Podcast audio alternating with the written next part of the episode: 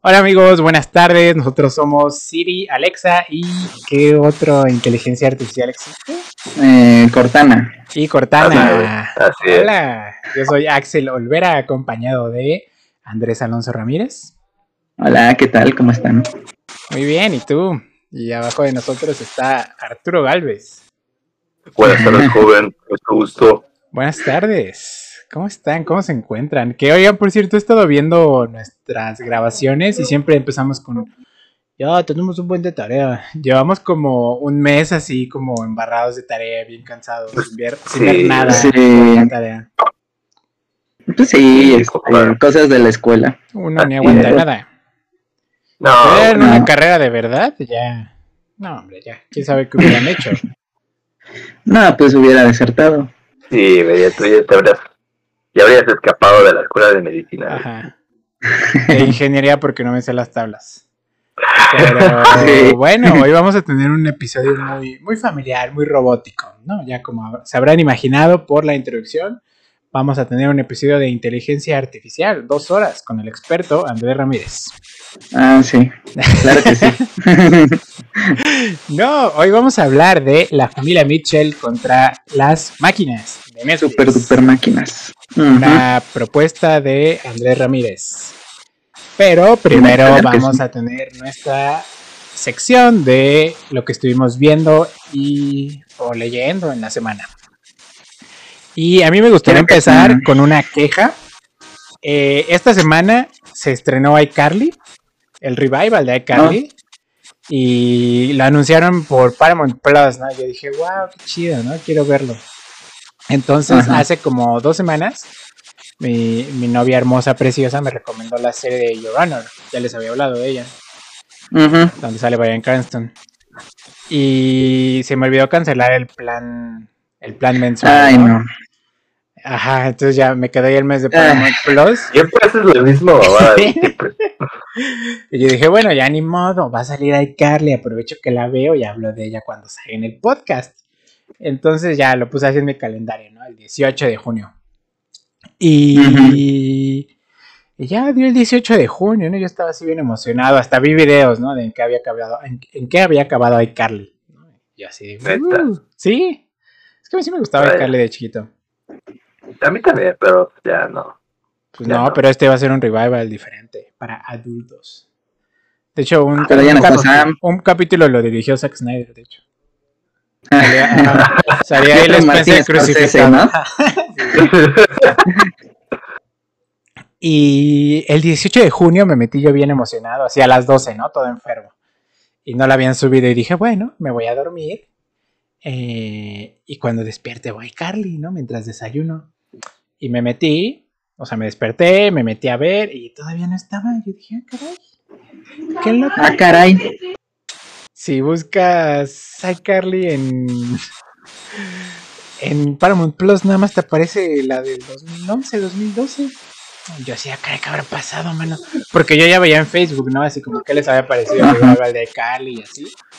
Y pues nomás no, ¿no? Yo no, no podía verlo. Yo dije, ¿qué está pasando? ¿Qué está pasando? ¿Por qué? Y ya me metí a investigar y resulta que los de Paramount Plus dijeron, no, nada más se va a estrenar en Estados Unidos. En todos los demás lugares del mundo no la van a poder ver. "Mm, Qué bueno que Pues lo puedes esa". buscar en internet, ¿no? Igual está gratis. Sí, en- pero No sé. mm, si queremos que nos patrocinen no podemos hacer eso, entonces. Ah, ya. Bueno, Bueno, no, pues no es cierto. Oye, Paramount Plus, no, no nos patrocinen. No. Netflix, Amazon, Disney, todos los demás sí. Pero Am- Paramount Plus no. El problema no. es que tú ya pagaste el año El- completo, el- no, entonces... el año. No, la mensualidad. sí. Sí, güey. La mensualidad sí para que. Es más, tú ya poner una alarmita así de, Es que, "Ah, ahí se o sea- tiene que cancelar la cuenta de Paramount porque pasó con hice. Crunchyroll. Ya lo hice. Ah. Sí, güey. No, Sí, con Crunchyroll no me pasó. ¿no? Con Crunchyroll Ah, con no me pasó, pero con Movie sí. Pero, de hecho, con Crunchyroll, nada más querías la prueba gratis y luego. Ya no, pasa algo similar, güey. O sea, sí, yo recuerdo No, que sí. no me acuerdo. La verdad, pero con Movie sí me acuerdo. Eh, y ya, eh, verdaderamente de Paramount Plus creo que nada más el relato de la criada de Your Honor vale la pena. Porque el otro en su catálogo es Acapulco Shore, güey. O sea, Ah, no, Ah, este, no, gracias. Con, con los que se vendieron al Partido Verde. ¿no? Ujú. Sí. Ya Sí, sí, sí. tenemos el título para el episodio. Axel, la única persona en el mundo enojada porque no puede ver a Carly. Sí. Un Yo creo que eres el único mexicano que esperaba a iCarly. No, Sí, sí había sí, gente prendida. Eh. Sí había gente prendida. Estábamos. Ah, Yo y dos más. Bueno, y ya hablando de las cosas que sí vi, que sí pude ver, vi Ajá. Máquinas Mortales, que la subieron a Netflix apenas. Eh, vi que estuvo en el, como que en el top 10 de lo más visto. Esta película del 2018, producida por Peter Jackson, que trata de un mundo Ah, postapocalíptico en el que las, en el que las ciudades se fea, ¿no? levantan. Sí. está fe- está feísima, güey. Sí, o sea, yo cuando vi los trailers en el cine dije, wow, quiero verla. Y vi el nombre de Peter Jackson y dije, wow, quiero verla, sí. Y luego vi que le fue muy mal en críticas y dije, "Mm, bueno, creo que mejor me guardo estos 40 pesitos para mm, unas papas, ¿no? o algo así. No, mejor no la veo en el cine. Y ya la subieron a Netflix y dije, bueno, le voy a dar una oportunidad, dando como que en un, en un mood, en un mood muy postapocalíptico. Y dije, va, vamos, se juega. Y la película tiene un trasfondo muy interesante. eh, las ciudades se convierten en ciudades móviles que van como eh, comiéndose a las demás ciudades, las ciudades chiquitas a las que pueden. Porque el mundo se acabó por una guerra que duró 60 minutos. eh, todo transcurre en esta sociedad pues, apocalíptica que pasa un milenio que se acaba el mundo y bueno, y los hechos de la película pasan mil años y pues vaya que se la pasan como, como la hermandad de la serie de Fallout, ¿no? como recogiendo tecnología del pasado. Ajá. Y es súper valiosa, pero también como que le tienen miedo, ¿no? Así como de, no, es que eso fue lo que acabó con los antiguos, porque así les dicen a los de nuestra época. Ujú. Y ya es lo único interesante de la película. porque Ah, vaya. Acabó. O sea, ¿de qué se trata? ¿Cuál es el tema principal o la historia principal? la protagonista quiere matar al antagonista, que es este... El papá de E- Eowyn, del Señor de los Anillos, ¿cómo se llama? Elrond. Este Elrond. Ajá, que también es el agente malvado de Matrix. Ese es el antagonista. Porque. mm, Porque la mamá de la protagonista tenía. O sea, se dedicaba como que a buscar tecnología y de repente descubrió tecnología que le permitía activar así una bomba, ¿no? Y esa bomba le iba a permitir tener el control de todo. De todo el mundo. Entonces el antagonista se volvió como avaro, ¿no? Y dijo, no, pues es que vamos a usar esta tecnología para conquistar más ciudades, ¿no? Y nosotros, porque él es, es como de, él, él es de Londres. Y, y que Londres gobierne, ¿no? Sobre todos. Y ya, pues Ah, te muestran así como el mundito de de ajá, en el que están viviendo, eh, cómo funciona Londres, eh, cómo es una sociedad estamental, ¿no? Que nada más así los, los regidores viven chidos, ¿no? Los de clase alta. Y la, la protagonista se quiere vengar y en su viaje, o sea, en su viaje a la venganza termina como que salvando Europa del Este, que Europa del Este sí logró eh, convertirse en sedentaria. Y no andan ahí como de nómadas como las demás ciudades de Europa del Oeste. Y ya. Pero no, o sea, no es como emocionante. Los personajes son poco carismáticos. El eh, malo es el de Matrix, ¿no? El, Sí, les acabo de el, decir. el Lugo. El Lugo, muy bien, sí. Ajá, el Lugo. ajá. Y luego que en realidad está desperdiciada y bien cabrón. Porque el güey es un super actor y todo ese pedo. Y, y ahí es como de, ah, es muy malo. Sí, no, no la Ya. recomiendo. No, no, no, no creo que valga ¿Dónde la la pena. viste? En Netflix, está en Netflix. Ah, la subieron a Netflix. Ah. No creo que valga la pena. Y Sí. también estoy leyendo Ready Player One, el, el libro, el libro de la Ah, sí, película. Ya lo había leído, este, creo que cuando salió hace como cinco años, porque este César es súper, súper fan. Entonces cuando él me platicó, yo dije, wow, yo quiero, ¿no? Y luego ya vi que iban a sacar una película y así. Y lo estoy releyendo porque ya salió Ready Player 2. Y pues ya Ajá. también lo tenemos, ¿no? Entonces dije, ah, pues voy a leer Ready Player One. Y ya después leo Ready Player 2. Y es un libro bastante entretenido, o sea, si te la pasas muy bien.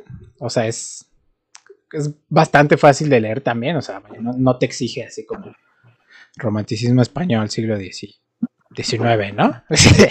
Ajá, sí, sí, Entonces sí. sí, es como para pasar un rato bastante agradable. Está lleno de referencias a la cultura pop de los ochentas. Eh, en la película es más como cultura pop actual, ¿no? En el libro es más a cultura pop de los ochentas. Aunque tiene ahí un trasfondo bastante deprimente porque está ambientada en el 2040, 2050. Entonces el narrador te está diciendo, ¿no? Como, no, pues es que hay una crisis energética y nos va horrible a todos y vivimos en pobreza. Y así de, "Mm, mm, me suena, me suena, pero voy a hacer como que no, vivimos- ¿eh? Vivimos enajenados de la realidad. Ajá. eh, por el este simulador de realidad virtual que es Oasis, Sí, sí, así sí. se llama. Y sí, es un poquito así como triste, ¿no? Porque te pones a hacer cuentas, no sé, así de, "Mm, es 2020, 2040, yo voy a tener cuarenta y tantos años, ya no voy a vivir tan chido. Entonces, pero hey, mira, en este libro hablamos de Atari y de Pac-Man, es muy divertido.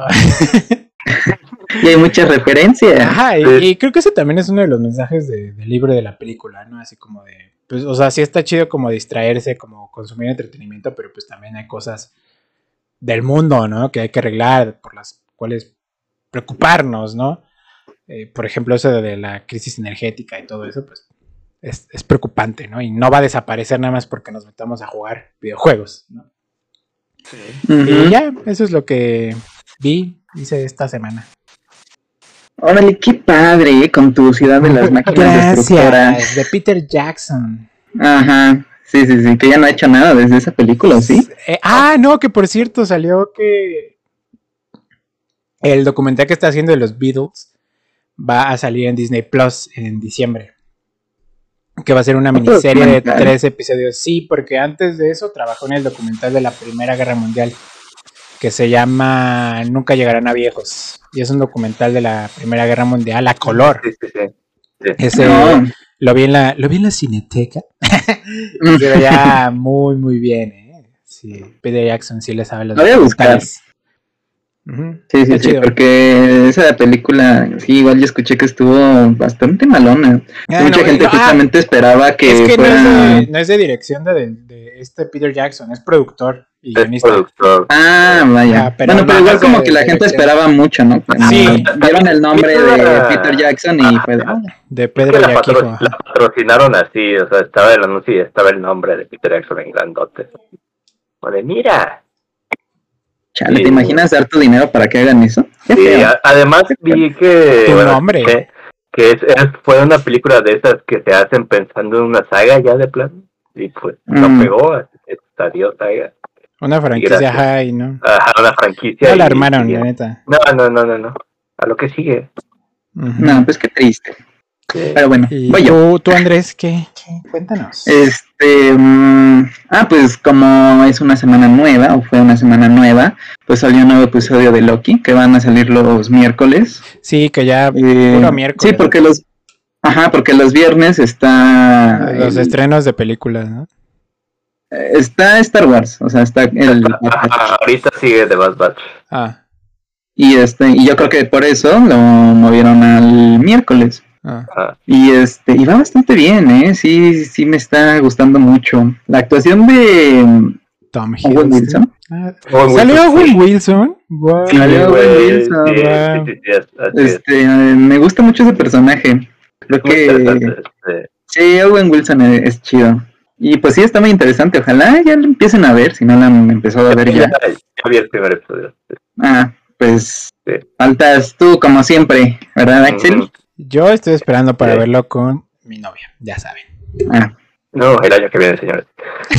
Eh, sí, este, y pues sí, está muy buena, o sea, sin contar mucho, este, pues se revelan cosas que, pues, que te mantienen más, eh, más en la serie. Revelaciones O sea, reveladoras, ¿no? ¿Eh? Revelaciones reveladoras. Exactamente, Sí. una revelación muy reveladora en este segundo episodio. Eh, pues no sé qué más contarles si no puedo contarles nada. No, pues a lo que sigue, chavo, a lo que sigue. Ajá, entonces. Así en lo quiso la bendita línea chida. del tiempo. Está muy chida, veanla. Ajá, está muy chida, Dana. Yo la quiero ver ya el siguiente miércoles. Y las otras dos series que me aventé, pues bastante rápido en realidad, fue Invencible, no había visto, y que me la acabé en dos días. Wow.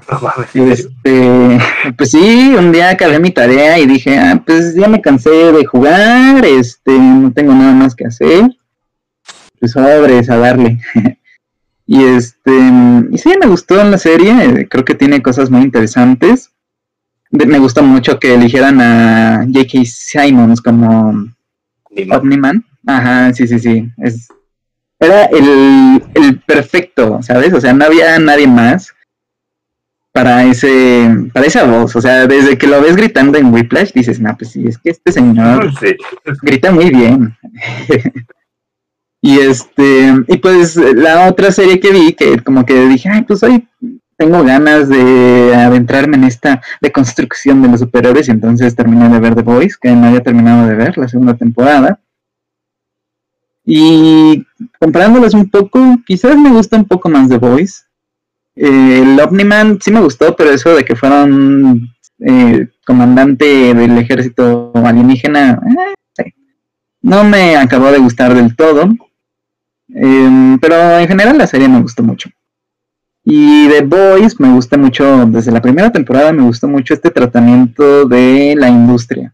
O sea, más allá de los superhéroes o de Homelander eh, Superman negativo, este me gustó, mm, pues sí, este tratamiento que tienen de la industria, de, bueno, no tratamiento, de esta Capitalización crítica de la de la industria. de- del superhéroe, ¿no?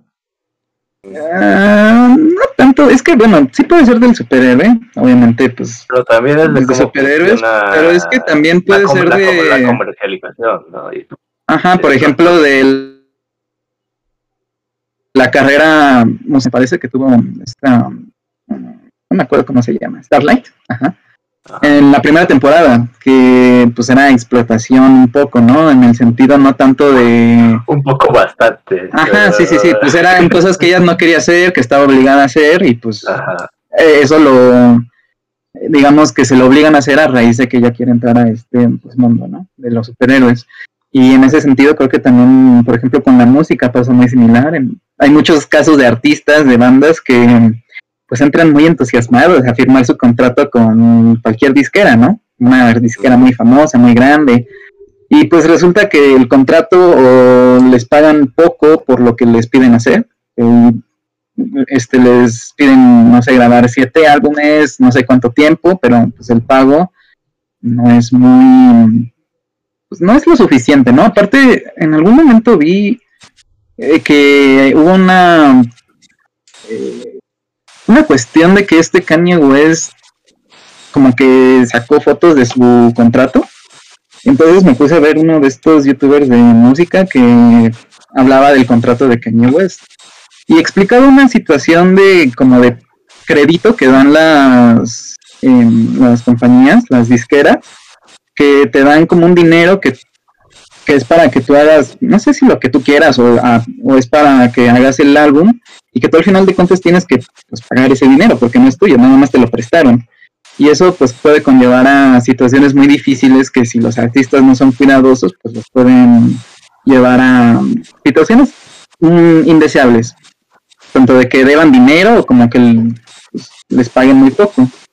Entonces es algo así lo que me gustó en, en The Voice. Y en esta segunda temporada me gusta mucho que Torrencial fuera una nazi. Y este... ¿Cómo le dijiste No, creo que-? Es que así lo traducen. Torrencial. Sí, torrencial. o- sí, creo que sí. Tormenta Y es- frontal. Ajá, nada, es que no pueden ponerle tormenta porque pues ya existe tormenta. ¿no? Ajá. No podía Guau, ponerle tormenta tropical, güey. Ajá. Sí, entonces pues sí, eso es lo que vi en estas semanas. Nada más. Sí, sí, ese, ese arco de Stormfront es muy interesante. Y todo lo que ¿quién? pasa, Stormfront, sí. Sí, Todo lo que pasa con el hijo de Homelander también. Está cañón, ¿no? Sí, me gustó más la 2 que la 1. Y me gustó más The Voice que Invincible. Bueno, no Sí, igual a mí. Invincible. Ah. cuando la acabe. ¿Y tú, Arturo? Yo esta semana vi, estoy viendo una serie corta de Netflix de animación que se llama 13, que es... La de por 13 este, razones, ¿no? La de la chica que se No, no, no, no, no, no, que fue, que creo que ya van como cuatro temporadas de esa madre. Ajá. No sé. Sí. No, esta es una animación, eh, es fantasía urbana, tipo de detective, de que en la ciudad en, hay, o sea, viven los humanos y también hay otras razas, ¿no? O sea, es como fantasía mezclada con cotidianidad, y de que hay trolls y magia negra, y, y pues vaya, diferentes razas conviviendo en un submundo criminal en la ciudad. Entonces está, está cool, de acción, está, está entretenida. Es este rollo acá de, pues sí, de que tienes mafias de demonios y, de, y tratos y ah, medio ahí hay la protagonista que es la investigadora que medio quiere mantener a raya y mantener a todos contentos para que no se desmadren las ciudades. Bastante, vaya, clasicote, pero está divertida.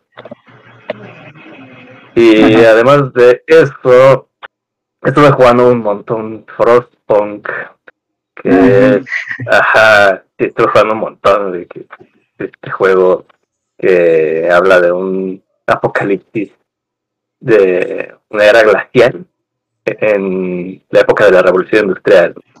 Y pues la historia te cuenta que un grupo de gente abandonó Londres que quedó, quedó desmadrado, sí, pero cañón. Eh, se largaron y tuvieron que cruzar el mar a pie. El mar entero se congeló. Y estuvieron pues, buscando una parte que no estuviera... De hecho está muy cañón porque dicen que lo primero que se congeló fue el sur. Y entonces como lo primero que se congeló fue todo el hemisferio sur, la gente tuvo que huir al polo norte. Del frío. Es como... No sé, sí están muy jodidos los pobres.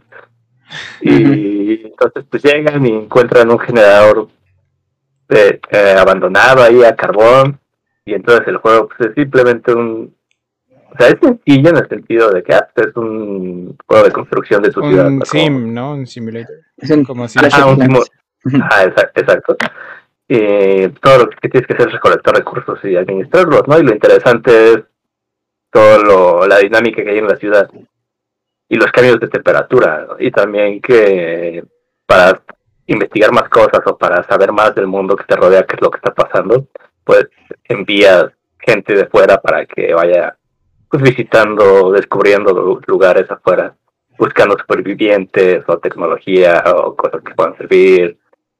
Y está interesante, ¿no? Porque la ciudad sí se siente muy viva, ¿no? Sí, llena de gente con problemas, con necesidades. Que Es el Fallout tú- Shelter con gráficos chidos, ¿no? Ajá, y, y más deprimente, porque sí, está muy cañón. Eh, luego va todo bien y de repente el juego te avienta una desgracia gratuita ahí para, para que te estreses a gusto. Este, y, y sí, o sea, te atrapa, a mí me atrapó muy cañón. Porque sí te, la y lo que más me sorprendió fue la música, o sea, creo que la música es, este, los gráficos están bien, tampoco es así que diga súper, wow, pero la música es lo que me vendió el juego muy cañón, porque sí te, te transmite muy bien esta, esta vaya, sensación de desesperanza, pero también, y sobre todo cuando las cosas van saliendo mal, ¿no? Cuando viene una tormenta o cuando ocurre un disturbio en la ciudad. Pero también te da este, este cierto grado de esperanza de que para sacarte adelante, ¿no? Para decirte que, que vaya, que tú quieres salvar a esta gente, ¿no? Y me pareció muy un juego muy muy bueno, muy recomendado. Sí, pero de hecho está más padre su Tycoon, por si no sabías. Ahí puedes tener tigres. Y hablando de, Y videojuegos, ¿vieron el E3 o vieron como noticias del E3? Ah, sí, sí, vi como un video resumen de no sé quién que revisaba así muy por encimita los juegos que se iban a lanzar. ¿Qué tal? ¿Qué te pareció? Eh, pues no juego ninguno, entonces... no, o sea, no sé. Vi, lo vi porque me llamó la atención que decía, ah, Bethesda eh, se va a no, hacer no va a haber nuevo Fallout. No, no, no, no esperaba un nuevo Fallout, pero sí dije, sí. pues a ver qué. Ay, no manches. No, va a salir primero un nuevo Elder Scrolls, no sabía. Sí, sí. Sí, de hecho, sí, apenas ah, sacaron un Fallout del Tampoco tenía 76 en su esperanza de un nuevo Fallout porque el Fallout 76 es como de esos juegos ongoing, que esos están como diseñados para durar años, ¿no? Y pues no. Sí. No, man, yo no le eso. Sí, pero Mm, pues, lo que llamó la atención de la gente fue este juego. Ay, ¿cómo se llama? Soy muy malo para los nombres de, de las cosas que vi una vez, ¿sabes? De, de esfuércese, carreras tío, que va a esfuércese, tío. esfuércese, El tío. Forza que... El Forza Horizon Forza, sí. Forza Horizon Ajá, 5. que, que va a salir, van a salir eh, paisajes mexicanos. No, o sea, va a, estar, va a estar ambientado en Guanajuato. ¿Así? Ajá. Sí, o sea, es O sea, que yo pensé que iban a agregar. esa saga de videojuegos, el Forza Horizon, como que se trata de que hay un festival de música y así como a Bándaro Rocky Ruedas, güey. sí. Ah, como un festival de música y de carreras, entonces van como a diferentes ciudades. El uno creo que fue en California, el dos en, Lo- en Inglaterra y así, y ya el 5 tocó acá en México. ¿No? Y sí, a mí sí me No emociona. en Guanajuato. no me gustan mucho los carros o los juegos de carreras, pero ese es bastante divertido. Me acuerdo que para el Forza Horizon 3 sacaron un DLC de Hot Wheels, o sea, como de pistas de carreras de Hot Wheels y así, estaba, estaba bastante divertido. Sí te la pasas muy bien. Ah, yo lo único de carreras que he jugado es Mario Kart. Y, y ya, y me gusta mucho. Sí. También les quería contar del nuevo Battlefield, el Battlefield Ah, sí, sí, 2033, sí, que para el tráiler usaron una, una jugada que hizo un streamer. O sea, que no más, está increíble. Yo vi la video reacción del streamer que hizo esa jugada y Se pone Era- todo loco. fue el mejor Sí. día de su vida. me Güey, encantó, pues, me encantó eso. eso. Sí. Me encantó ese gesto de Electronic Arts. Ya, ya se les perdona todo lo que han hecho con sus micropagos, ya. Se redimieron. Ajá. Sí, y también sacaron, Xbox sacó el anuncio de que van a sacar un nuevo refrigerador. Un refrigerador con forma de Xbox. Ajá. Y Wow. iluminado LED se ve bien bonito. O sea, si yo tuviera dinero, sí me lo compraría. O sea, yo reconozco que ese empezó por mame. Ajá, o sea, me encantó cómo supieron capitalizar esas burlas y decir, bueno, pues Sí. ¿por qué no hacemos un refrigerador y lo vendemos? Sí. Sí, sí, también anunciaron algo del nuevo. Está el nuevo juego de Avatar de James Cameron. O sea, Ah, sí, qué pedo, güey. Ah, sí, O sea, es verdad. Se me hizo verdad. raro. ¿Sabes qué es lo curioso, güey? Que, yo, que ya había un juego de Avatar, güey, que ya dijo... ajá, cuando salió la película Ah, sacaron. Sí, sí, sí, su cuando juego. recién salió Ubisoft sacó su juego de Avatar. Ajá. Y, ya, y ahorita es como de... Pero no, ¿qué? no me llama nada la atención. O sea, que 10 años después, 11, no, no sé. Pero Ajá, ya, güey. déjenlo morir ya, por favor. si no lo supieron Sí, armar cuando estaba caliente la película, ya está bien frío, ya está ese cadáver, ya, por Dios. pues mira, si sale algo bueno, pues está bien, ¿no? Y también de la bueno. saga de Far Cry, ah, Far Cry anunciaron el Ah, 6 Far Cry. con Ah, el con este Giancarlo Esposito como el antagonista. Sí, sí, como el antagonista. Ajá. Y ese sí ya tiene rato que lo anunciaron. Sí. Sí, Sa- sí. Sale su carota en la portada, ya saben, la que le tiran. Sí. Sí. Pero de todos modos no me alcanza para ningún juego de esos nuevos, ¿no? Entonces- Si compras el pase, igual van a salir ahí. ah, sí es cierto, el Game Pass. Eh, Pero bueno, esa fue nuestra sección de videojuegos. Y ahora vamos con la sección musical de Andrés Ramírez, que ya pactamos fuera de aquí que me va a prestar cinco minutitos de su tiempo en esta sección al final. Sí, no tuve de otra, ni modo. Este, mm, sí, esta semana les traigo un artista que había mencionado anteriormente, si no mal recuerdo, pero así muy de pasada, que se llama Steve Vai. Steve Vai es de Estados Unidos, es este, pues un músico muy interesante por lo que hizo, lo ha, o ha hecho en carrera musical. Él empezó tomando clases con otro guitarrista, igual bastante famoso, que se llama Yausa Triani. Y después formó parte de la de una de las tantas eh, bueno, no de las tantas, formó, fue parte de la banda de Frank Zappa, o sea, de su grupo, ¿cómo decirlo? digamos, su banda. O sea, no es que tuviera una, un grupo Frank Zappa, pero él tocaba como Frank Zappa y pues tenía los músicos eh, que le elegía, ¿no? Y los iba rotando, no sé, determinado tiempo. Y en una de estas rotaciones llegó Steve Vai. Y ahí aprendió un montón de cosas con este Frank Zappa. Y ya después de un tiempo se salió, empezando su carrera solista. Y su primer disco, de hecho, que se llama Flexible, es muy eh, similar a los de Frank Zappa, o sea, sí tiene como su mm, influencia. Y ha hecho bastantes discos, o sea, sí tiene una discografía amplia. También, de hecho, con su maestro, ex maestro, Joe Satriani, eh, tiene un grupo, bueno, es grupo de Satriani, que tiene un grupo eh, que es por temporadas. O sea, Satriani elige, no sé, uno o dos este, guitarristas invitados, eh, los que él elija, que normalmente llegan a ser a Steve Lukather, que es de Toto, bueno, era de Toto, a Steve Vai y otros guitarristas, y entonces este, se van ahí por el mundo a tocar canciones este, propias o que ellos hagan. De hecho, han venido a México. Yo llegué a ir a uno de sus conciertos en el Metropolitan. Y este, y bueno, ya en la carrera solista de, de Steve Vai, pues sí tiene, les digo, varios álbumes. Yo diría que a mí los que más me han gustado es el de Flexible, este, que tiene una, un aire como de ciencia ficción, porque su primera canción se llama Los pequeños hombres verdes, Little Green Man. Y de ese eh, álbum hay una canción que me gusta mucho en particular que se llama The Boy Girl Song, que es un juego de voces entre una voz masculina y una femenina, em, que al final se juntan y arman un muy bonito, pues un muy, muy bonito, ¿cómo decirlo? Adorno, por así decirlo. También tiene otros discos como Alien of Secrets, que es un poco más de rock pesado. Y el estilo de Steve Vai, un poco como el de Frank Zappa y de Satriani, es tener luego discos así de pura instrumental. O sea, guitarra es lo principal, eh, rock pesado a veces, otro es pues sí, acústico, pero igual este instrumental todo.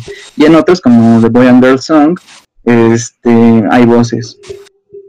Y este, hay un dato curioso de él, es que él hizo el tema de Halo 2. Entonces, este. Ajá, y ha estado en o sea, ha estado en, en, otros proyectos por el estilo de películas. Este, yo no conozco la verdad, o sea, no sé si, no me suena la verdad. Y ha estado igual en contacto con otros artistas, o sea, ha tocado con ellos, como con Ozzy Osbourne, em, con Steve Lukather, con, ya dije, Joe Satriani. Hay otro guitarrista que se llama Aldi Meola, que igual ha tocado con él. Eh, ah, ya, incluso con Eros Ramazzotti. este, entonces sí ha sido muy activo. Eh, hace no recuerdo cuánto tiempo, no mucho, vino a México. Ah, creo que antes de la pandemia. Sí, creo que un año antes de la pandemia. O dos. Y este. Y pues sí, este, yo les recomiendo que escuchen eh, los discos de Flexible, de eh, Passion and Warfare y de Alien of Secrets. Y de estos, pues escuchen las canciones de The Audience is Listening, de Bad Horsey y de The Boy Girl Song. Y pues nada más. Es lo único que les traigo en esta semana porque hay escasez eh, y hay inflación. Entonces, pues no, aparte Axel les iba a traer un grupo, una recomendación, entonces dije, ah, pues, sí, yo les voy a hablar de una banda canadiense que se llama Always, bueno, se escribe Always con W, pero se pronuncia Always. Eh, empezaron a tocar creo que desde el 2011 y solo han sacado dos discos, uno en el 2014, 2017. Es una banda em, como de indie rock, indie pop. Em, tienen melodías como muy... Melancólicas, pero felices. ¿Sabes? No, no sabría cómo describirlo. O sea, me gustan mucho sus melodías. Eh, es una vocalista canta muy bonito. Y ya, ya no, ya no sé hablar de música, bueno, no sé, no sé hablar de nada, ¿no? No, sí toca la guitarra bien padre. Y, y pues nada, tíos, o sea, si les gusta como el indie rock, indie, indie pop, eh, tienen también un, una sesión en KEXP, KEXP Ujú. Radio, y pues creo que lo hacen muy bien también ahí. Y ya, nada, o sea. eh, Pero, ¿qué canción recomiendas? Así una en específico. ah, la de Dreams Tonight. Creo que es la más famosa de ellos, Dreams Tonight, eh, In Undertow y Not My Baby. Estamos en la playlist de Tres Alepos, eh, se las vamos a dejar. Igual con las de la banda de Andrés. Y, y ya, tíos. Muchas gracias por invitarme a, a, a tu sección musical. Gracias. De nada, Me un siento muy honrado. De nada, no volverás a estar invitado. Ya te dije, no me has pagado, tú quieres más espacio. Este, bueno, en fin. Va a ser como modo. Electronic Arts, ¿no? Vendiéndome DLCs. Ajá, sí, sí, sí, así de Dándome poquito a más poquito. espacio, ajá. Pues nada, tíos, vamos ya a la sección principal, que en esta ocasión eh, le tocó a Andrés proponer la película. Se trata de eh, La familia Mitchell contra las máquinas de 2021, eh, producida y distribuida por Sony Pictures, pero eh, disponible en Netflix. Y pues Así bueno, es. Andrés, cuéntanos, ¿por qué, qué, qué fue lo que te llamó la te- de, qué fue lo que te llamó la atención de esta película para decir, ah, yo quiero que la vean mis amigos y que la discutamos? Pues era por la animación, dije a Axel no le gusta la animación, llevamos viendo dos películas animadas, ¿por qué no? Otra animada. Eh, bueno, o sea, sí fue un factor ese importante, pero no fue todo. Eh, yo había visto que mucha gente había estado diciendo, wow, es que es genial esta película, es otra de las obras maestras de Sony Pictures después de Spider-Man Into the Spider-Verse. Y yo no vi nada de la película, o sea, nada más la había visto como el anuncio en Netflix, pero ni siquiera me había metido a ver de qué era ni nada. Entonces, cuando tú me preguntaste, ay, ¿qué vamos a ver? Dije, ah, creo que recuerdo haber visto que decían que una película animada era muy buena. Y entonces dije, ah, pues esa. Y ya, o sea, por eso realmente yo no había visto, como dije, nada de la película, no había visto trailers, ni siquiera había visto reviews de nadie, nada más como que veía los encabezados de los videos y decían, no, es que es muy una maravilla, está muy entretenida, que no sé qué. Ya la viste a Y- grandes rasgos, ¿qué opinas? A grandes rasgos, eh, la animación es muy buena, muy interesante, diría yo, también como Spider-Man. Eh, y la historia está bien, pero pues no es la gran cosa. O sea, está, está entretenida, pero nada más. O sea, si comparo esta con Pollitos en Fuga, veo mil veces más Pollitos en Fuga. Totalmente. ¿Ustedes qué opinan? ¿Tú qué opinas, Arturo? Pues mira, esta película yo ya la había, ya la conocía, no la había visto. Vi que había empezado a hacer montones de memes con ella, por alguna razón. Y, y sí, también había visto que había mucha gente que decía que estaba muy buena, que, que era única, que tenía mucha personalidad para una para los estándares de animación que luego hay, ¿no? Porque de repente sale cada cosa que dices, ay Dios mío. Entonces, ajá, sobre todo con Sony, no sé por qué. Y, ajá. Pues vaya, me gustó, me gustó, sí, sí. O sea, me pareció muy interesante, como habías mencionado, el, la animación. Me pareció muy dinámica, muy rápida, muy, eh, muy en fat. Eh, quizás demasiado a ratitos, pero eh, está bien. Y, y sí, me, me, me agradan los personajes. Más que la historia, me agradan los personajes. Yo creo que la historia como, vaya.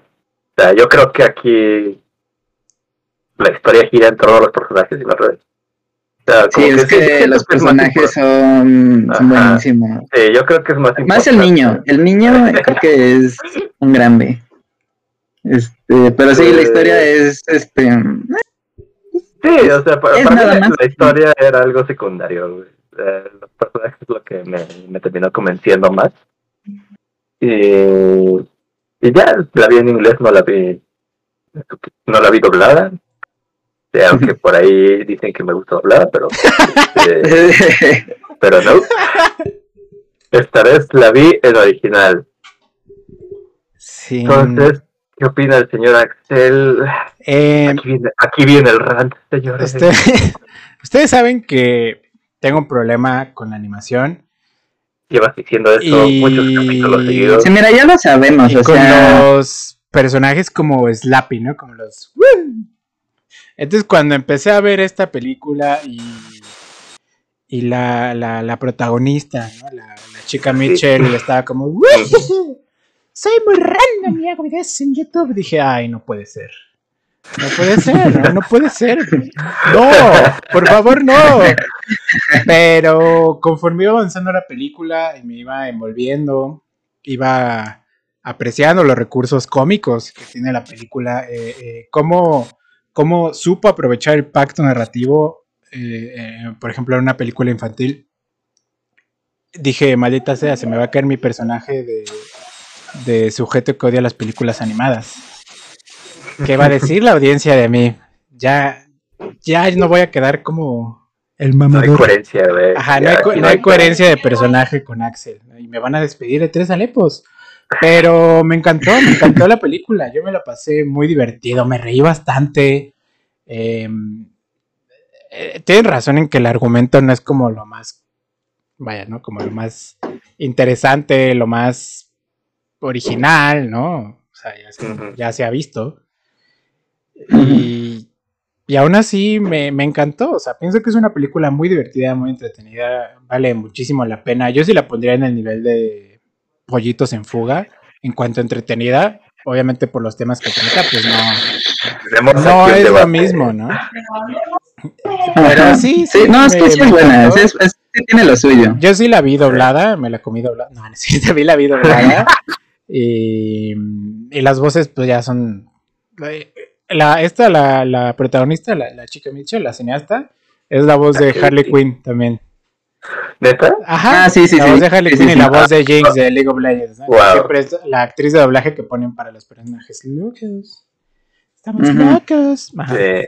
Sí, yo vi un pedacito doblado nada más, pero lo- en toda me la aventé en yo sí vi doblada Sí, y sí. el, mi personaje favorito es como siempre el perro, ese, ese perrito. Ah, el perro, un grande, un grande. Ah, pero en esta ocasión no siento que haya cargado la película eh, porque siento que no, no sé, está como al nivel de todos, ¿no? Como que todos son Ujú. Todos tienen sus momentos. Ajá. Sí, sí, sí. Sí, sí, sí, sí, sí. Y en el aspecto técnico quiero resaltar las técnicas eh, de animación que así como lo mencionaron ustedes, eh, sí recuerda un poco a Spider-Man Into the Spider-Verse, ¿no? Que son diferentes técnicas de animación ahí metidas, ¿no? En la misma escena y se ve súper bonito Sí. y eso me encantó. Sí, se ve muy bonito. Me pareció muy.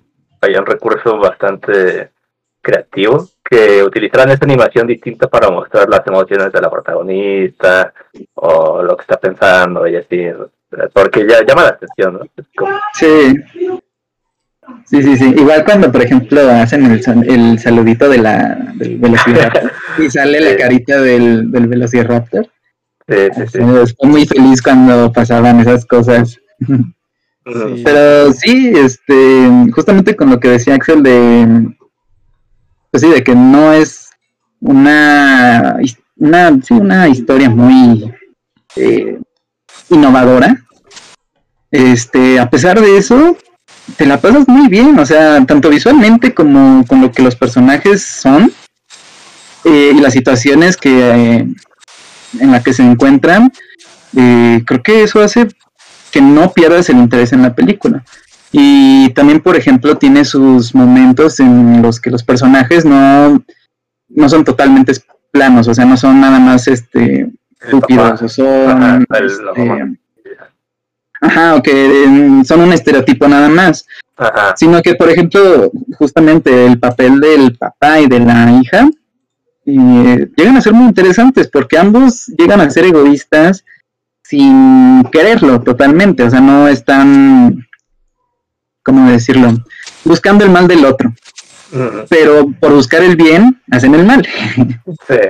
Y, y es triste, ¿no? Es un poco, mm, pues sí, triste, porque no, no, uno no le entiende, o sea, no uno como audiencia, sino el mismo personaje no está entendiendo al otro personaje con sus acciones, porque el papá pues quiere ver lo mejor para su hija y la hija no lo entiende un poco porque el papá no lo está haciendo bien, o sea, lo, está intentando, pero no le está haciendo... Es que él quiere lo mejor de una manera clara para que la hija... como la hija lo quiere, ¿sabes? O como la hija entiende lo mejor, ¿no? Entonces... Sí él, él lo da a partir de lo que él conoce. y eso crea la disonancia. Pues Igual la hija, ¿no? O sea, ella un poco por buscar la independencia y salir de la familia y pues hacer lo suyo, que está bien, eh, llega a ser cruel con su papá, nada más decirle lo que él quiere oír. Y nada más le pues, utilizándolo, ¿no? Ajá. Entonces, por estas dos cuestiones me pareció una interacción muy curiosa entre los personajes, que no nada más, o sea, tú puedes desde ese momento saber en qué va a acabar, ¿no? O sea, la relación se va a componer en algún momento porque pues no puede haber porque no queremos, no, queremos deprimir a la gente. Ajá, no, no, es el punto tampoco de la película, no te lo quieren poner así. Ah, pero aún así es una es un gesto muy bueno de parte de la película de que no sea nada más de ah, este familia X, ajá, que se llevan muy bien y son muy cool, aunque ellos dicen que no son cool y salvan al mundo, ¿no? Sino que también estos pequeños matices de los personajes creo que hacen que pues los vuelvan un poco más interesantes, ¿no? Y que justamente no pierdas este interés en la película. Entonces, pues, no sé, ¿ustedes qué, qué otra cosa vieron así como por el estilo? a la mamá, que es como... Es bastante común, creo, presentarla como un, un mediador entre, vaya, las disonancias que hay en la familia, como este personaje apacible, que pues entiende se los entiende a los dos, ¿no? O sea, entiende al papá y entiende a la hija y trata de medio equilibrar las cosas ahí un poquito, pero pues no puede del todo porque entre que, pues vaya, entre que no puede controlarlo y, y demás, y también por eso me pareció gracioso que, que pues, también sabían que la mamá no es perfecta también, precisamente, ¿no? También tiene sus cosas. Y... y es que justamente también el hijo llega a ser como el mediador un poco la mamá siendo la mediadora del papá y el niño de la, de la hermana. Sí, sí, sí. Porque es como el, ¿cómo decirlo? Como que están al mismo nivel.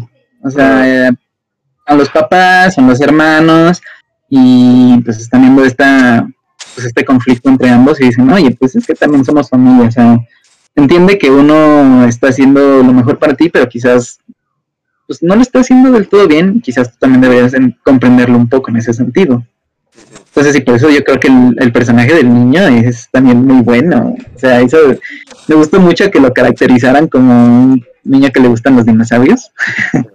y que aparte le dieran una, voz, no le dieran una voz de niño, o sea, tiene una voz eso, madura. ¿eh? En, la versión en, la versión en inglés suena más como un adolescente que como un chamaquito. Sí. Ajá. Sí, sí, sí, En español sí suena más niñón. Sí, suena más niño en español, sí. Sí. Y me parece muy curioso eso, porque, no sé, es disonante, pero funciona bien. A mí me gustó, a mí sí me gustó que sonara tan extraño el niño. Al principio me chocó, la verdad, porque dije, no manches, ese no es un niño de 8, de 8 9 Como los adolescentes de Netflix, ¿no? Ajá, suena puerto, pero cañón, que ya tiene una voz que se está aproximando a la mía, ¿no? Ay, no tampoco. Y es este, pero después me pareció que, pues vaya, que lo hace muy bien.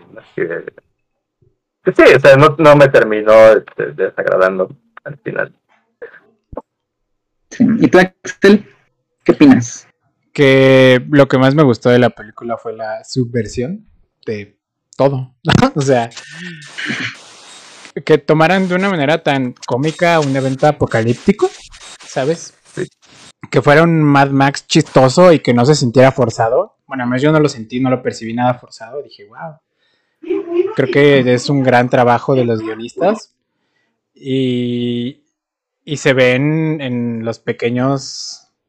No, en los ejemplitos, ¿no? Que van como que llevando la película en el que te como que te anticipan algo así súper catastrófico o como que te anuncian que va a pasar algo y termina pasando lo opuesto. Eso me gustó muchísimo. Sí. Por ejemplo, la, la oposición que hay entre los Mitchell y la familia la familia perfecta, ¿no? Que se encuentran Los en la... los clásicos ajá, los vecinos, vecinos ¿no? perfectos. Pingelberg. Sí, que, exacto. que cuando llegan los robots, ¿no? Eh, eh, la familia perfecta tiene así como su plan, ¿no? Y se echan así sus marometas, ¿no? Y se escapan y todo, ¿no? Y los Mitchell así de, oh, sí, vamos a hacer eso. y no les sale. Sí. Y aún así se salvan, ¿no? Y es, Sí. eso me, me- me parece genial, me parece genial. También eh, el- la inserción de los dos robots eh, defectuosos, ¿no? Eso Sí. me, me gustó mucho, ¿no? Sí, sí. Y, y me pareció... hizo que. Ah, perdón, sigue, sí. No, ¿qué hizo que qué? Es que hizo que, vaya, pudieran salir de situaciones que, que de otra manera hubieran sido como medio forzado, que ellos solitos hubieran resuelto cosas Un poquito Ujú. Deus Ex, ¿no? Un poquitito. un poquito, Un sí. Pero te lo presentan como un Deus Ex Máquina, o sea, si te lo dicen, miren, estos, o sea, los van a salvar en algún punto. Sí, exacto. De hecho, cuando los dibujan hasta les ponen alitas. O sea, Sí, alitos cuando- así de, de- de angelitos. Porque, Creo que los robots y el perro fueron mis personajes favoritos, pero cuando, cuando los robots dicen tenemos conciencia y somos malos y se dibujan las, las hojitas de, de malvados, neta solté la carcajada, me la, me la pasé muy Sí. bien. Igual con el perrito, cuando el perrito tiene que pasar su prueba, ¿sabes? Como de- ya sabes, ¿no? Como de camino del héroe, ¿no? Así el perrito se va a consumar como uno de los grandes salvadores de, de la humanidad. Y, y su gran prueba es dejar de ser visco, bro. Y, y lo ves al perrito así temblando, esforzándose, Sí. casi casi sudando, para enfocar bien. Y ves que, que logra enfocar bien y aún así falla, bro. Es como, wow. O sea, qué No, gran pero falla y acerta, ¿sabes? Ajá, o sea- tiró el teléfono en el barrio. Es como una subversión, no subversión. Me, me gustó mucho ese recurso, ¿no? Porque también, o sea, que el hecho de que los Mitchell hayan salvado al mundo y no a la familia perfecta, porque la familia perfecta terminó igual presa. Bueno, en algún punto los Mitchell también terminaron presos, pero. Pero el, el, el- el destornillador, bro. El destornillador. Sí, Sí, o sea, otro Deux, pero que te lo pintaron así como Deux y tú dices, está bien, no me importa que tengas un tornillo, un desatornillador, o sea, no me importa. Sí, sí, sí. Sí, sí, me encantó eso, que se siente bastante orgánica la película, ¿no? Yo nun- nunca la sentí como forzada para nada me, me gustó. A mí, ¿sabes qué parte me dio mucha risa? Cuando el papá está haciendo lo del YouTube. Ay, sí, también, o sea que el destino de la humanidad depende de que un señor de cincuenta y tantos, cuarenta y tantos años eh, sepa poner un video en YouTube, ¿no? Sí. Eh, Sí, y que sí. está en crisis porque se le quiere actualizar la cosa Sí, y, sí, que, y que se le cambia el idioma español Ajá. y nada, es genial esa, esa Sí. escena, es maravillosa, en El verdad. es para la ñ, güey, la terrible. Sí. Ajá. También, y igual el perrito cuando está haciendo de escudo eh, no, escudo, como arma, ¿no? O sea, quizás Como- como, el arma, la metralleta que sería en otra película, aquí es el perrito que pone en crisis a los robots. O sea, es, es genial eso. ¿Tú qué ibas a decir, Arturo? Es que también me dio muchísima risa el momento en el que la mamá tiene un breakdown Ah, sí. y se vuelve gótica por unos instantes, porque toda la película mantuvo la calma, ¿no? Toda la película a la vez ahí, este, bueno, o sea, sí la ves gritar y así y demás, pero nada, nada fuera lo normal, ¿no?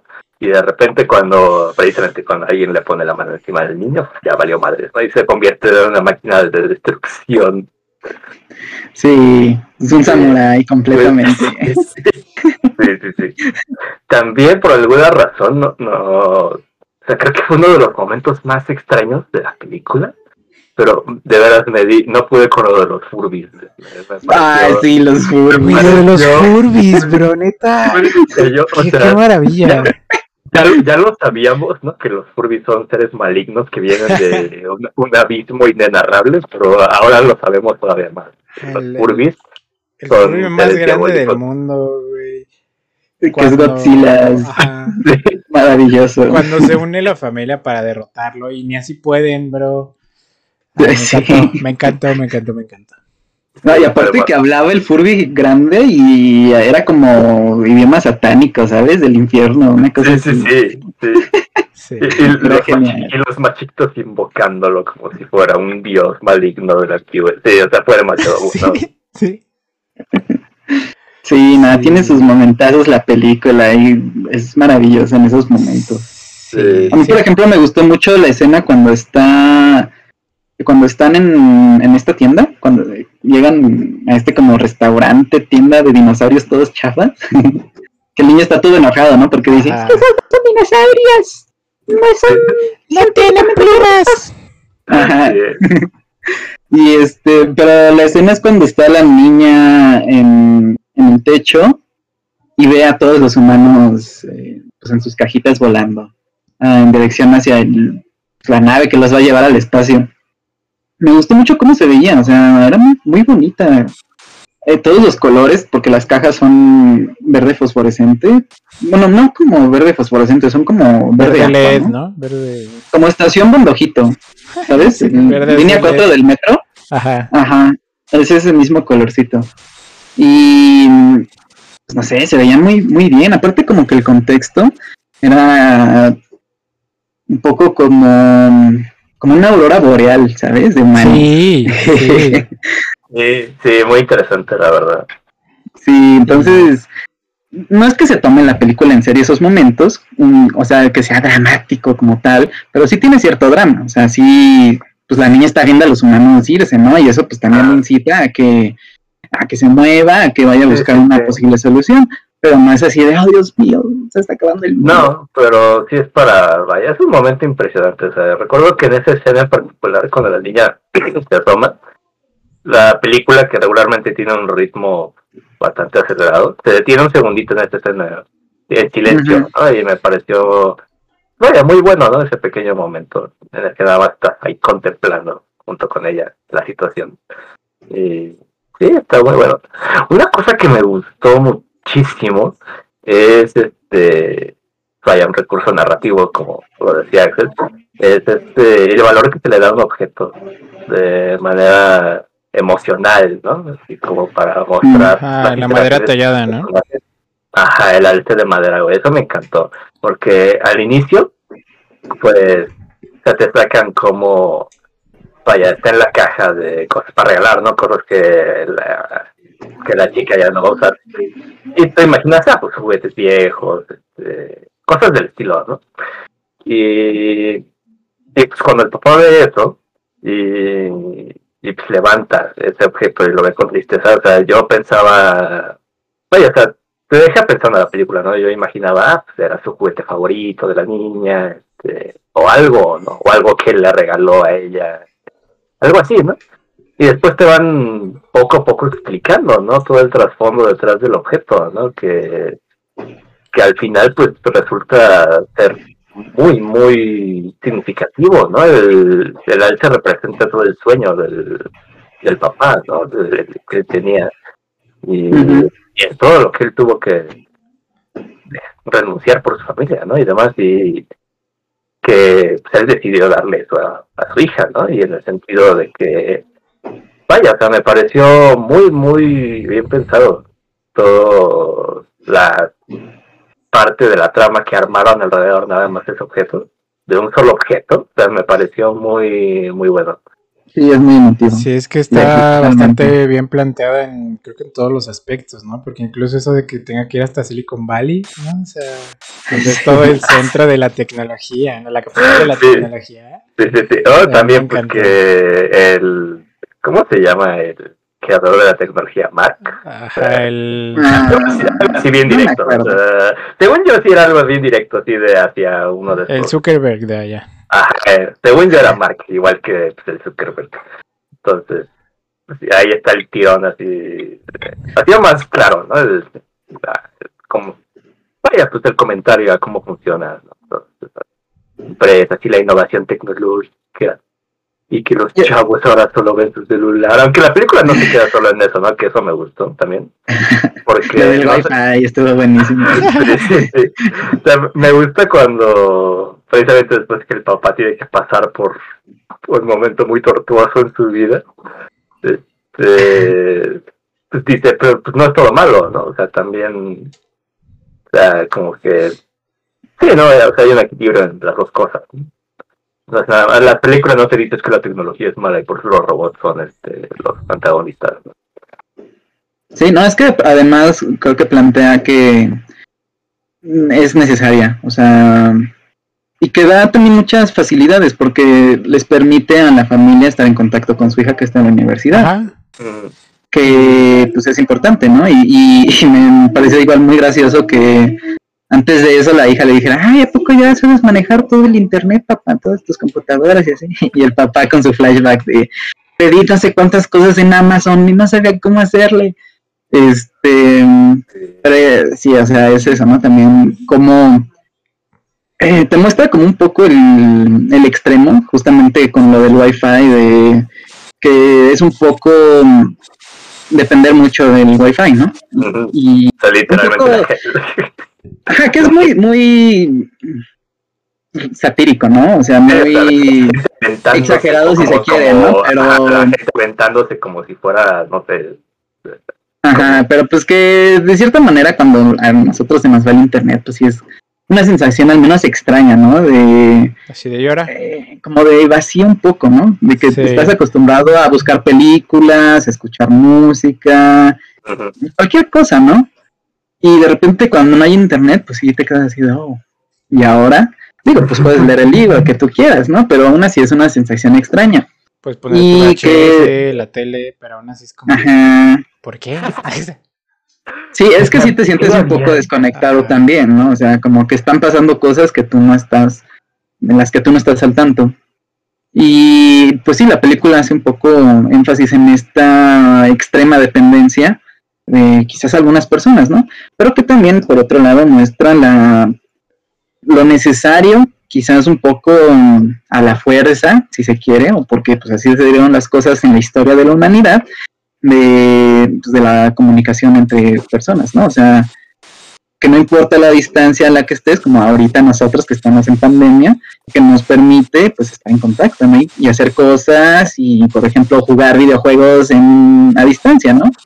Entonces, pues sí, creo que es algo lo que acierta muy bien la película, Sí, en es no que- mostrar como nada más un sesgo de, ah, la tecnología es mala, dejen los celulares y hablen con la familia, que es importante, pero que no cae nada más así de, "Oh, Dios mío, satanicen, Eso es sana- algo que me gusta no sé". mucho, o sea, cómo va más allá, o sea, plantear las cosas y no se quedan como en un nivel superficial, ¿no? Por ejemplo, en eso. O también cuando está esta Siri malvada, ¿no? Y le dice al creador, a ver, dame un motivo para no matarlos a todos, ¿no? Y el creador dice, "Mm, ¿el amor? y la, la, la Siri malvada así de, y luego, o sea, ¿eso qué, no? O sea, ¿eso qué? Y, y me gusta mucho porque eso es algo que se ha tratado ya muchas veces también, ¿no? Por ejemplo, me acuerdo de Maximum Carnage, de que se une Spider-Man y Capitán América, ¿no? Y terminan venciendo a Carnage por el poder de, de la amistad, ¿no? Del O amor. sea, Ah, sí. nada más, muy manga, ¿no? También muy anime. Sí, ¿no? Y, y Naruto ganándole a todos porque es amigo de Sasuke y Sakura. O Harry Potter. Y me gustó mucho Ah, que al final, pues, la, está la, la, la, la hija Mitchell dice como, no, pues sí el amor, pero es que el amor tiene que ser como, o sea, es difícil, ¿no? Eh, se va construyendo en actos, pero vale mucho la pena. ¿no? Y dije, ah, no, pues sí es cierto. Tienes razón. O sea, sí el amor, pero nada más hacía el amor como, ay. Ya, ya, te quiero mucho. Ajá, el, el ideal perfecto. O sea, acá es ah, como algo que a veces pues no duele directamente, ¿no? Pero es como confuso, ¿no? Por ejemplo, lo que hablamos con la relación entre el papá y la hija, que uno quiere lo mejor para ella, pero es lo que él entiende por lo mejor y no termina de ser lo mejor según la hija, ¿no? Eso quiere decir con confuso, ¿no? Sí, que, eh, que al final logran comprenderse el uno al otro. Que, eh, pues sí, un poco por medio del, del dolor necesario, en este caso, eh, porque pues era una mentira, ¿no? O sea, y pues siempre las mentiras eh, conllevan, o sea, sensaciones bastante feas. y entonces, pues, este, pasando este proceso de la sanación de la mentira, llegan a comprenderse mejor, ¿no? Y también ese es un poco lo que yo supongo que todos hemos experimentado con las familias, ¿no? De que pues no entendemos a veces luego por qué los papás hacen ciertas cosas o por qué actúan de cierta manera Y no necesariamente es porque el papá sea un abusador, ¿no? O sea, que te pegue o que te, no sé, llegue borracho y te golpee porque perdió el Cruz Azul, que ahora ganó. Este, sino porque en, en muchas situaciones, pues el papá busca lo mejor para ti. Y, y buscando ese, e, esa mejoría en ti, luego llega a perder cosas que él no sabe, quizás porque no le has dicho, porque, no sé, la relación que lleven con sus papás, pero que él está intentando, ¿no? Justamente como dice la película, él está intentando ser mejor, ser, eh, que su familia mejore, que su familia esté bien y que sus hijos estén bien, ¿no? Entonces, pues sí, es algo que igual me gustó mucho de la película, esta, que no, sí, esta relación que no pinta como perfecta, y que marca con mucho más, con muchos matices este a esta familia. Sí. Tristemente Cruz Azul no gana seguido. Sí, no, pero ahora ya ganó. Ya ganó. Y pues sí, ¿gustan agregar algo más sobre este filme de culto? Mm, ya nada más que sentí muy feo cuando aventaron el celular. O sea, cuando está en la presentación y dicen, pero hay otra tecnología nueva. Y la avienta. Dije, ah, qué feo. Ay, me gustó mucho cuando es el berrinche el celular. Empieza a vibrar en la mesa. que lo dejen en la mesa. Yo nada más quiero agregar que se Ustedes- muy extraño cuando vi que la, la protagonista nació en el 2005, 2004, algo así. Porque dije, wow, ya estoy viejito, ¿no? O sea, porque cuando yo pienso, ¿no? Como en historias así como de, ay, no, o sea, de, ya nació, digo, ah, no, pues es una chava que nació en el noventa y tantos, ¿no? Y así, pero no, no, ya estoy viejito, mano, ya. Cabrón. Pues sí, eres más grande que nosotros, imagínate. Ay, por Sí. 40 décadas nada más. Ah, no es cierto. Son 40 décadas, igual pesan. Ajá. ¿Y tú, Arturo? Arturo. Yo quizás me reí demasiado con la escena del burro. De veras. Por- por- Ah, sí, sí, sí, sí, sí. ¿Cuál, cuál escena del burro, güey? Cuando están en su viaje y que están en la montaña y que que enfrentan a los ren- burros. renté un viaje en mula de 8 horas por el tren. Ah, sí, sí, y sí. sí. de repente les empiezan a, les empieza a llover. También me gustó Sí. eso del trip familiar. Me, me gustó Ah, sí. mucho. O sea, bueno, ahorita como por pandemia no he salido como mucho con mi familia, pero no sé, esa sensación como de estar juntos, que se muestra en la película y que a veces ese estar juntos pues no es como así ideal, ¿no? Perfecto, de todos se llevan bien, agarrados de las manos y así, ¿no? O sea, a veces un integrante tiene diarrea, otro grita mucho, es así, ajá. Y está bien, ¿no? Sí. es parte de las familias. Ujú. También Pues cuando- cuéntale. Ah, perdón. Ah, Sí, sigue. perdón, nada más. Es que, pues, eh, o sea, cuando el papá la invita al viaje, le dice, y te la vas a pasar genial, y sacan su cara toda psicótica, así el close-up, sus ojos todos así de... Está todo loco el vato. Entonces, es que me... O sea, toda esa, vaya, esa exageración me parece que funcionó muy bien. Sí, sí, sí, es, es buenísima. Justamente la exageración del movimiento especial de los Mitchell. ¿Cómo se llama? El auto, con el Muy auto. Sí. Sí, sí, sí, sí. sí. Y- ¿Cuánto le ponen de calificación? y yo le pongo nueve. ¿Ustedes? Sí, yo, ta- yo también. Yo ¿Nueve también. tú? No, pues tienen nueve. Sí, sí, sí. Nueve. Ya saben, la Grande, Mitchell versus las máquinas. Versus, ¿eh? Contra las máquinas. Contra disponible las en máquinas. Netflix, por si quieren verla. Y Simón. abrimos una sección de preguntas. eh, este, diciendo que si adivinaban la película de la que íbamos a hablar hoy, pues se ganaban un premio de un millón de pesos, pero pues nadie adivinó. Nadie se llevó el millón de pesos. Que los iba a donar la Fundación Andrés Ramírez, de hecho. Pero pues. Ah, sí, claro que sí. no, no, no. Suerte para la otra, oye. Ajá.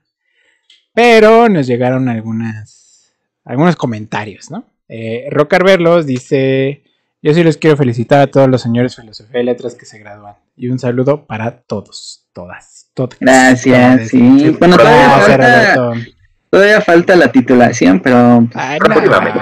Ya Próxima, pro- ah, Y luego Vero, Ari Luxol, Ari dice que chiflen a su flauta. ya saben, ¿no? Ah, órale. Oh, todos llevamos Suben a su flauta a los graduados. Y luego ponen, no es cierto, los amo. ¿De qué hablarán? ¿De Harry Potter? Y no, no, no era de Harry No, Potter. nunca vamos a hablar de Harry Potter aquí. No. Es son, muchas, son muchas películas. Que... Ah, se puede hacer un resumen si se quiere. Sí. Ay, re- resumen, este, chamaco miedo quita su varita y, Y gana. y Y ya. salva al. Ah. Ojalá fuera tan sencillo. Y luego Emilia, Wicked Witch of the West, nos dice felicidades a los graduados. Gracias. Gracias. Ella sí votó que ya estamos para el retiro. En la encuesta cabrón Ah, en la semana. Creo que hubo más votos para el retiro que para el se ve más chido. Pero bueno. Y, Es, es un reto, es un reto, carnal, no se tan reto. y luego David GP, o sea, David de Interlatencias, nos dice: manden a saludar a la mamá de Michelle Franco, porfa. Eh, no, aquí no hacemos eso. Pues nada, pues, Aquí mucho respeto al señor Michel Franco, que eh, espero algún día nos done tantito dinero. Nomás Blanco. le caemos bien. Ajá, me gustó mucho su película, señor. Este, está muy padre. Qué bueno que la hizo. Una gran crítica a la sociedad mexicana. No Deme dinero. pobres, nosotros no lo odiamos por ser ricos. Ajá. no, pues ya ni modo. Se acabó el podcast, el episodio del día de hoy. Pues nada, Vámonos. tíos, ya nos dimos cuenta que les gustan más los episodios de películas animadas que cualquier otro. Eh, el episodio más visto en. Tres Alepos fue el que el de la semana pasada, el de Sinbad. ¿Por qué? No lo sé. Podrían No, explicarlo. ten- no tenemos idea. eh. Eh, Arturo pagó bots. Ajá, yo a partir de aquí dejo el proyecto. Quiero anunciar mi salida formal de Ah, qué Tres bueno. Alepos, y Sí, sí, sí, Se sí, queda sí. Arturo No, como vete, head coach de todo. Y ya. Head coach, el acelera. Yo, resulta- yo no era el head coach, güey, pero ya, o sea, como ya no voy a estar yo. Ay, mi último Nah. movimiento antes de salir es Ya, ya entró en decade- ya entró en decadencia el proyecto oficial. Hoy murió tres alepos. Hoy murió tres alepos. Hoy perdió la cultura y el cine. Hoy, pidieron las, hoy perdieron las películas en blanco y negro. La neta estoy sorprendido, ¿eh? Yo estoy convencido de que, vaya, o sea, desde mi punto de vista personal, el de, vaya, el de Midnight Gospel fue el mejor episodio, güey, que el de Sinbad. Y entonces sí, no, no tengo idea de cómo funciona el algoritmo de YouTube, güey. Pues no sé, pero, el- No sabemos. pero están buenas vistas. Gracias a los que nos vieron. Los Sí, queremos. gracias por vernos. Incluso, incluso si se fueron cinco minutos después, igual los queremos. Pues yo fui Axel Olvera, acompañado de mis mejores amigos, eh, Andrés Ramírez Nos vemos a la próxima. y Arturo Galvez. Amor, Nosotros fuimos los tres Alepos. Muchas gracias por escucharnos. Y recuerden que son la mejor audiencia del mundo. Los queremos mucho. Hasta la no próxima. olviden tomar agüita, banda, tomen agüita.